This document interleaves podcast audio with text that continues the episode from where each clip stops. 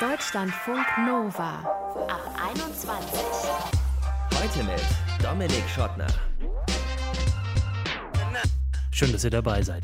Kennenlernen, dann lieben lernen, dann den Freundinnen und Freunden vorstellen, dann den Eltern vorstellen, dann nochmal besser kennenlernen, dann zusammenziehen, dann vielleicht sowas wie heiraten und dann am Ende die Krönung, die Kinder. Das ist der, was ich konservative Beziehungsachtkampf nenne.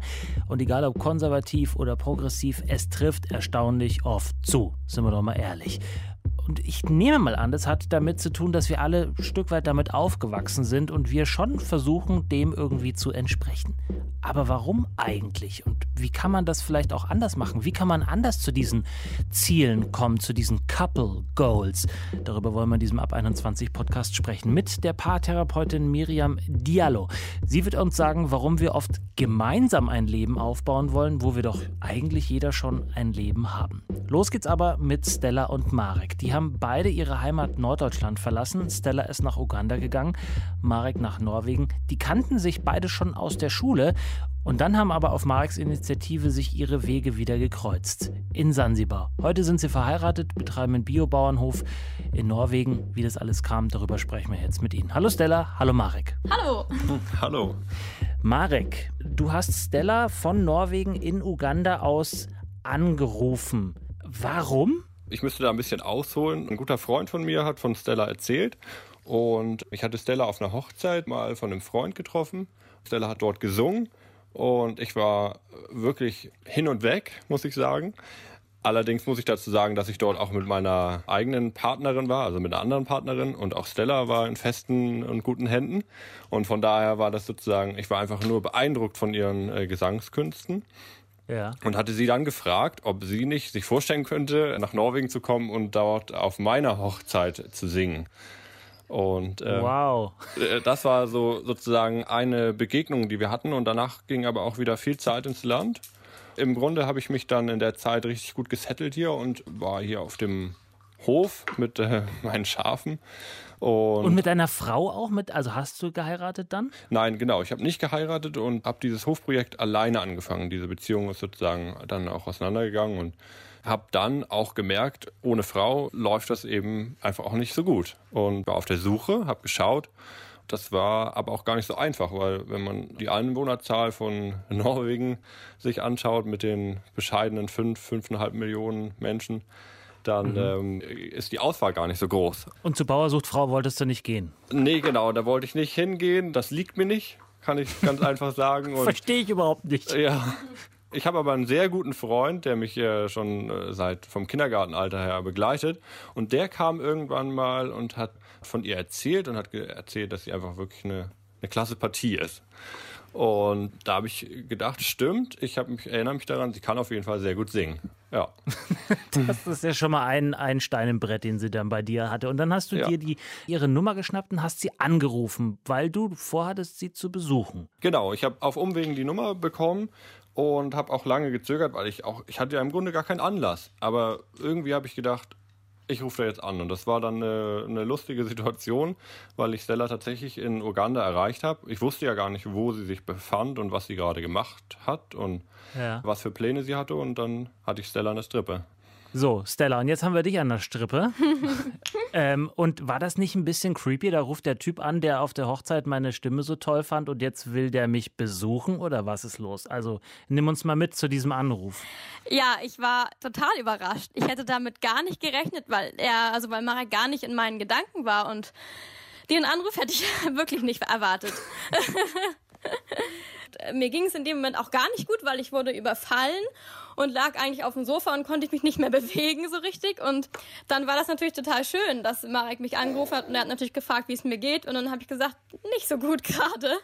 Und ähm, dann hatten wir aber ein ganz schönes Gespräch und er hat mich auch nicht beim ersten Mal gefragt, ob er mich besuchen kann, aber ich glaube beim zweiten Mal. Zweiten Mal. Okay, also das war nicht die Tür, mit der er da ins Haus gefallen ist, sondern er ist direkt mit dem Flugzeug reingelandet, bei dir im Garten sozusagen. Genau. Okay, wie fandst du das? Also ich muss dazu sagen, ich war erstmal überfordert und habe äh, meine Freundin angerufen, die Marek kennt, weil die zusammen in einer Klasse waren. Und habe ihr gesagt, Inga, was soll ich denn machen? Ich kenne den doch gar nicht. Erzähl mir doch mal, wie der so ist. Ihr seid fünf Jahre auseinander, ne? Marek ist fünf Jahre älter als du. Genau. Und dann hat sie gesagt, alles gut, du kannst dich beruhigen. Der ist ganz entspannt und nett und mit dem kann man über alles sprechen. Okay. Und dann war ich schon ein bisschen beruhigter. Okay, aber dann ist es ja immer noch ein. Also ich meine, früher hätte man sich erstmal Briefe geschrieben, jetzt würde man sich WhatsApp-Nachrichten hin und her schicken, aber ihr seid direkt in Urlaub gefahren auf Sansibar, zwei Wochen. Ja. Also schön, aber warum? Im Grunde hatte Stella diese Reise im Anschluss von ihrem Uganda-Aufenthalt geplant und hat mir davon einfach erzählt und sagte, wenn du vorbeikommen möchtest, wenn wir uns sehen wollen, dann würde das ganz gut passen auf Sansibar im Anfang Dezember. Äh, Das ist so eine, so eine vorgelagerte Insel vor der Ostküste Afrikas. Sehr schön da soll es sein, ne? Ostafrika, genau, wunderschön, ja. Das ist wirklich eine Insel der Träume, wo tatsächlich viele Menschen ihre Flitterwochen hin Wollte ich gerade sagen. verlegen. Ich muss jetzt mal so ein bisschen indiskret werden. Habt ihr zwei getrennte Zimmer gehabt oder hattet ihr ein gemeinsames Zimmer mit Doppelbett? Das war dann doch ein gemeinsames Zimmer mit Doppelbett. Ja, Wow, ihr nehmt ja alle Schritte im, also äh, äh, ja Marek hat mich vorher auch gefragt. Ich habe ihr auch angeboten, dass äh, im Zweifelsfalle würde ich dann irgendwo auf dem, auf dem Boden schlafen oder so. Ich wollte ihr- sie nicht da in Bedrängnis führen. Das, ist, war ganz klar. Das ehrt dich und ehrlich gesagt, alles andere wäre ja auch dann wirklich creepy gewesen, ne? Also äh, das nicht zumindest anzubieten. Wie war denn die Zeit? um das kurz zu umreißen, wie war die Zeit? Wunderbar. Richtig warm. Es war einfach irgendwie die ganze Zeit nur Baden und Sonne und Strand und ganz viel leckeres Essen. Und Frische Früchte, Cocktails. ja, einfach super entspannt. Zehn Tage, wie sie besser hätten nicht sein können. Ja. Und so gut, dass Stella, du dann auch sehr kurz danach nach Norwegen auf den Hof gekommen bist, oder? Ja, genau. Also ich habe Marek dann im Januar hier besucht und war erstmal völlig baff, weil hier einfach so viel Schnee lag. Das habe ich vorher noch nie erlebt. Das war schon echt sehr aufregend. Und im März bin ich dann hierher gezogen, ja. Okay, also im Dezember wart ihr, oder November, Dezember wart ihr in Sansibar und du noch in Uganda kurzzeitig dann und dann bist du im Januar zu ihm nach Norwegen und im, was, März hast du gesagt, bist du zu ihm gezogen. Genau. Und das ist jetzt wie viele Jahre her? Fünf Jahre, ja. Fünf Jahre her. Habt ihr jemals in diesen fünf Jahren gedacht, so, naja, war vielleicht doch ein bisschen schnell, also äh, hätten wir vielleicht auch mal ein bisschen langsamer angehen können? Also, wir haben auf jeden Fall, als ich hergezogen bin, im März beide richtig kalte Füße bekommen. Und da hat es erstmal richtig gekriselt. Und da haben wir uns schon gedacht, dass vielleicht hätten wir es nicht machen sollen. Auf jeden Fall. Ja. Und was hat euch dann dazu bewogen, es doch miteinander zu probieren auf einem relativ äh, einsam gelegenen Biobauernhof?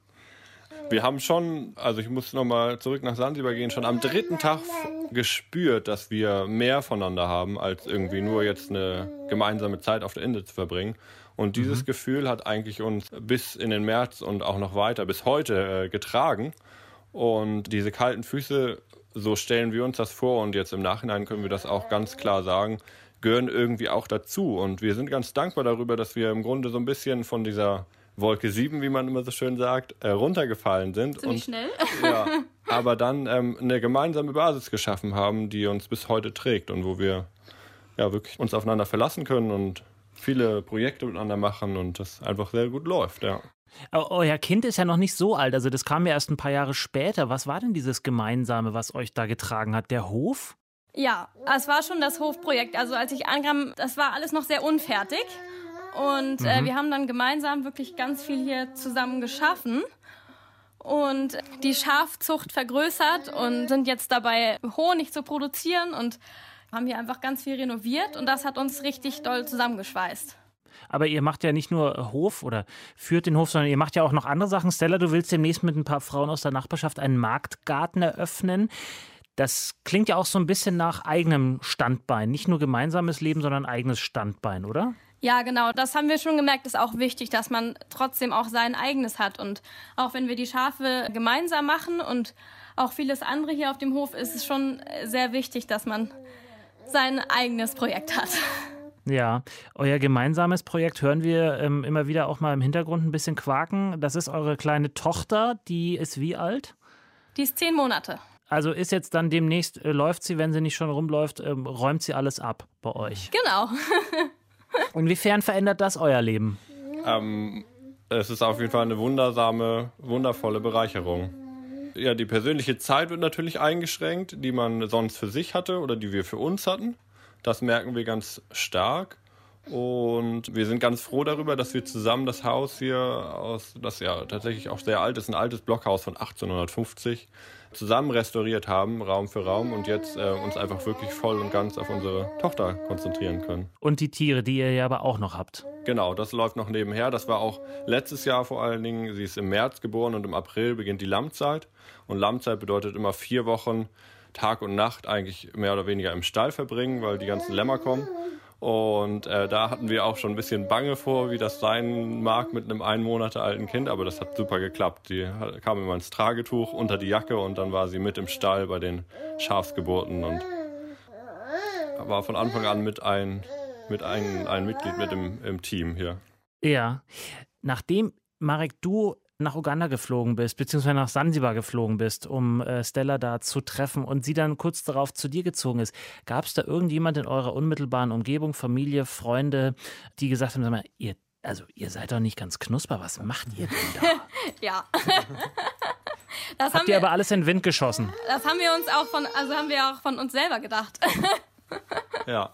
Aber auf der anderen Seite auch nicht, weil ähm, wer nicht wagt, der gewinnt auch nicht. Also von daher und die meisten, ich fand, es war eine tolle Chance, ja. Und die meisten fanden das eigentlich auch total cool. Also ich glaube schon, dass meine Eltern auch irgendwie sich da ein bisschen Sorgen gemacht haben. Aber ähm, die haben das ganz gut gemacht. Ja, Stella tat mir tatsächlich zwischendrin auch mal ein bisschen leid, weil sie musste ja ganz viel aufgeben. Sie ist sozusagen hierher gekommen. Aber dann haben wir was Gemeinsames daraus gemacht und das war genau richtig. Ach, ich möchte aber ein bisschen dahinschmelzen. Stella und Marek klingt irgendwie richtig gut gemeinsam die Beziehungsleiter erklimmen. Erst waren 7000 Kilometer zwischen ihnen, zwischen Norwegen und Uganda, wo sie eigentlich aus demselben Ort in Schleswig-Holstein kommen. Jetzt wohnen sie gemeinsam in Norwegen, betreiben Biobauernhof und haben eine kleine Tochter, wie gehört. Deutschlandfunk Nova. Am Anfang ist ja alles immer so mm, wild und leidenschaftlich und auch so ein bisschen kopflos, idealerweise und gleichzeitig auch so wackelig und unsicher. Man weiß nicht, sind wir schon zusammen? Und wenn ja, wohin führt das? Der nächste Step ist dann meistens so Familie vorstellen, Freunde vorstellen, vielleicht auch mal gemeinsam in Urlaub fahren und dann irgendwo am Horizont eventuell gemeinsame Wohnung oder andere Pläne. Und diese Beziehungsschritte, würde ich jetzt einfach mal behaupten, verlaufen bei sehr vielen Menschen sehr ähnlich. Egal ob Zwei Männer, zwei Frauen, Frau, Mann, alt, jung, völlig egal. Also so ein Kern ist ja immer gleich. Warum ist das so? Und was macht das mit uns und unseren Beziehungen, wenn wir uns gemeinsam dieses Leben aufbauen? Darüber möchte ich jetzt sprechen mit Miriam ist Paartherapeutin und Coach. Sich gemeinsam ein Leben aufbauen. Klingt so, als wäre vorher kein Star. Aber dabei hat man ja eins. Warum machen wir sowas, uns gemeinsam ein Leben aufbauen? Ja, genau, das ist genau das Richtige, hast du auch ganz gut erkannt. Wir haben schon eins und ja, das ist so der Traum vieler oder ich würde fast behaupten, vielleicht aller, sich auch ein gemeinsames Leben aufzubauen, beziehungsweise wir sind ja auch, Menschen sind auch Herdentiere, wir möchten irgendwo dazugehören und einerseits hat das was damit zu tun mit dem natürlichen Bedürfnis, dass wir jemanden oder manche vielleicht auch mehrere, dann vielleicht auch irgendwann eine Familie, aber Menschen brauchen zu denen wir uns dazugehörig fühlen. Aber andererseits ist es natürlich auch gesellschaftlich so ein großes Thema, ne? dass wir das vorgelebt bekommen, auch über die vergangenen Generationen, unsere eigenen Eltern und das, was nach außen kommuniziert wird, jetzt auch über die sozialen Medien, dass das so die Schritte sind, die sich gehören und ja, die wir dann auch selbst verfolgen und für wichtig empfinden die sich gehören, sagst du, oder im Englischen what you're supposed to do, mhm. also was man machen soll, also um dem Druck oder dem öffentlichen gesellschaftlichen Bild irgendwie zu entsprechen. Was sind denn diese Schritte? Kann man das vielleicht in, in drei, vier Schritte unterteilen aus deiner paartherapeutischen Sicht? Also was ganz spannend ist, man kann so die, die Phasen in der Partnerschaft ganz gut aufteilen. Also manche sagen fünf Phasen, ich würde jetzt mal drei beschreiben, so ein bisschen der Einfachheit halber. Du hast am Anfang so diese Verliebtheitsphase beschrieben. Da haben wir noch die rosa-rote Brille auf und freuen uns ganz doll, verbringen ganz viel Zeit zusammen. Und dann kommt irgendwann so eine Art, ja, so eine Kampfphase, auch eine Auseinandersetzungsphase, wo wir schauen, okay, passt die Partnerin oder der Partner wirklich zu mir und ja, passen bestimmte Werte und Träume und Wünsche auch zu uns. Und da an der Stelle trennen sich auch einige wieder, ne, oder viele sogar, die dann feststellen, mhm. was auch gut ist aus meiner Sicht. Das macht ja auch gar keinen Sinn, wenn man feststellt, das passt nicht und dann ewig daran festzuhalten und vielleicht Jahre zu verschwenden, in Anführungszeichen, auch wenn die natürlich auch für uns äh, am Ende wertvoll sind.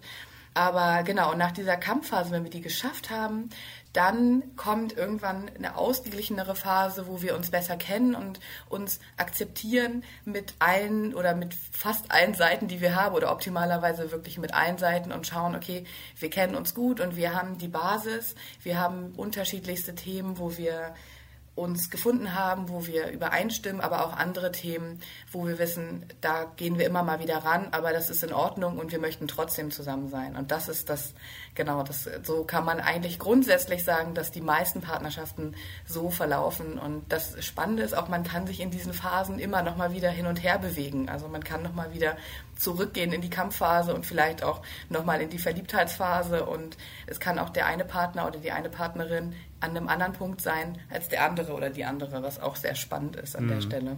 Aber das ist ja dann immer äh, begründungsbedürftig nach außen hin. Ne? Also die Frage ist oft am Anfang einer Beziehung, und wird das was, als ob es nicht schon etwas wäre in dem Augenblick? Und, und, wohin soll das führen? Aber wenn man jetzt schon äh, an einem Punkt ist, wo äh, die Leute sagen, das ist ja schon was und dann zurückgeht und sagt, mal schauen, ob das noch was wird, das ist ja dann begründungsbedürftig. Beobachtest du das so oder gehen die Leute sehr straight wie auf einem, auf so einer Rolltreppe nach oben der Beziehung sozusagen? Nee, überhaupt nicht. Würde ich überhaupt nicht sagen. Also äh, vielleicht nach außen hin ja, genau das, was du ansprichst, dieses gesellschaftliche, ja, jetzt sind wir zusammen und das und das gehört dazu und dann gehört dazu, irgendwann zusammenzuziehen. Und man fragt sich das auch, irgendwann kommt eventuell das Thema Kind auf, bei dem einen früher, bei dem anderen später. Und das ist ein großes Thema, was ich auch in meiner Arbeit immer wieder versuche, den Paaren auch ähm, deutlich zu machen, dass das wirklich das Ziel ist, in der Partnerschaft zu schauen, wo geht es für uns hin und nicht nach außen ähm, zu gucken und das zu machen, was andere machen. Ne? Viele werden unglücklich, wenn sie sich für einen bestimmten Schritt entscheiden und da noch gar nicht sind. Und mhm. da dürfen wir auch viel offener sein und viel mehr schauen, was, was ist bei uns jetzt gerade dran und was brauchen wir jetzt gerade. Und wenn wir entscheiden, wir ziehen erst nach fünf Jahren zusammen, dann ist es auch okay. Dann müsste man sich nur fragen, woran liegt das, dass wir jetzt noch nicht zusammenziehen. Ne? Also das ist, das ist dann eher die Frage an der Stelle. Oder woran liegt das, dass wir vielleicht da noch Unsicherheiten haben oder Ängste oder vergangene Geschichten, die wir noch aufarbeiten müssten. Also du sagst, die Gesellschaft ist da offener geworden, verzeihender, weniger fordernd geworden? Hm, ich glaube, das entwickelt sich dahin, aber nach wie vor stehen viele unter dem gesellschaftlichen Druck, auch gerade über ne, die sozialen Medien wie Instagram, dass man nach außen immer die ne, das perfekte Paar ist und schönes Bild im Urlaub und dann zieht man zusammen und hat ein perfektes Zuhause in Anführungszeichen und dann ist irgendwann die Frau eventuell schwanger und ne, die die Schritte, die man so kennt und das ist natürlich sehr schwierig, da auch standzuhalten und zu schauen, wo sind wir überhaupt und was brauche ich gerade und was ist für mich wichtig und mhm. wie gehen wir den Schritt zusammen oder die Schritte zusammen. Wenn, wenn Menschen diese Schritte gemeinsam gehen, vielleicht auch im Guten irgendwie meistern, also nicht mit Ach und Krach irgendwie zusammenziehen, sondern wirklich auch halbwegs harmonisch zusammen äh, wohnen, bewahrt einen das eher vor einer Trennung, als wenn Leute bei ihrem eigenen Leben bleiben und trotzdem in einer Beziehung sind? Ich würde jetzt erstmal ganz, ganz unklar Jein sagen. Danke. Auf der einen, Auf der einen Seite natürlich, einfach in dem Sinne, als dass man, ne, normalerweise ist auch wieder die Frage, ne, aber wenn man die Schritte geht, bespricht man das. Du hast ja gerade selbst auch gesagt, ne, wenn man das nicht mit Ach und Krach macht, sondern bespricht und sich gemeinsam dorthin entwickelt, dann sind bestimmte Schritte gegangen und man war im Austausch und hat sich auseinandergesetzt. Da kann auch mal dazu gehören, nicht einer Meinung zu sein und ne, mhm. vielleicht auch Phasen von mehr Auseinandersetzungen zu haben. Aber das sorgt natürlich auch dafür, dass man ja gemeinsam an Themen gearbeitet hat und weitergekommen ist. Und das ist auf der einen Seite schon mal eine große Sicherheit und andererseits überlegt man sich, dass natürlich mehrmals, wenn man beispielsweise gemeinsam eine Wohnung oder ein Haus gekauft hat, ob man sich jetzt trennt oder nicht, Mhm. Aber auf der anderen Seite heißt es natürlich nicht und sollte es aus meiner Sicht auch nicht, dass wenn man diesen Schritt gegangen ist und nach Jahren feststellt, das funktioniert wirklich nicht mehr und wir haben uns im Zweifel auch Hilfe gesucht und nochmal geschaut, woran liegt es, dass man dann trotzdem sich auch dagegen entscheidet und sagt, nee, wir, wir gehen den Weg jetzt nicht weiter zusammen. Sagt die Paartherapeutin Miriam Diallo. Und das war der Ab 21 Podcast Couple Goals, wie wir zusammen ein Leben aufbauen. Und wenn ihr uns erzählen wollt, wie ihr euch euer Leben mit eurer Partnerin, eurem Partner aufgebaut habt, schickt uns noch eine Mail. Mail at deutschlandfunknova.de oder eine WhatsApp-Nachricht 0160 91 36 08 52. Clubhaus machen andere, wir machen WhatsApp. Schön, dass ihr dabei wart. Ich bin Dominik Schottner. Bleibt gesund und bleibt geschmeidig. Ciao.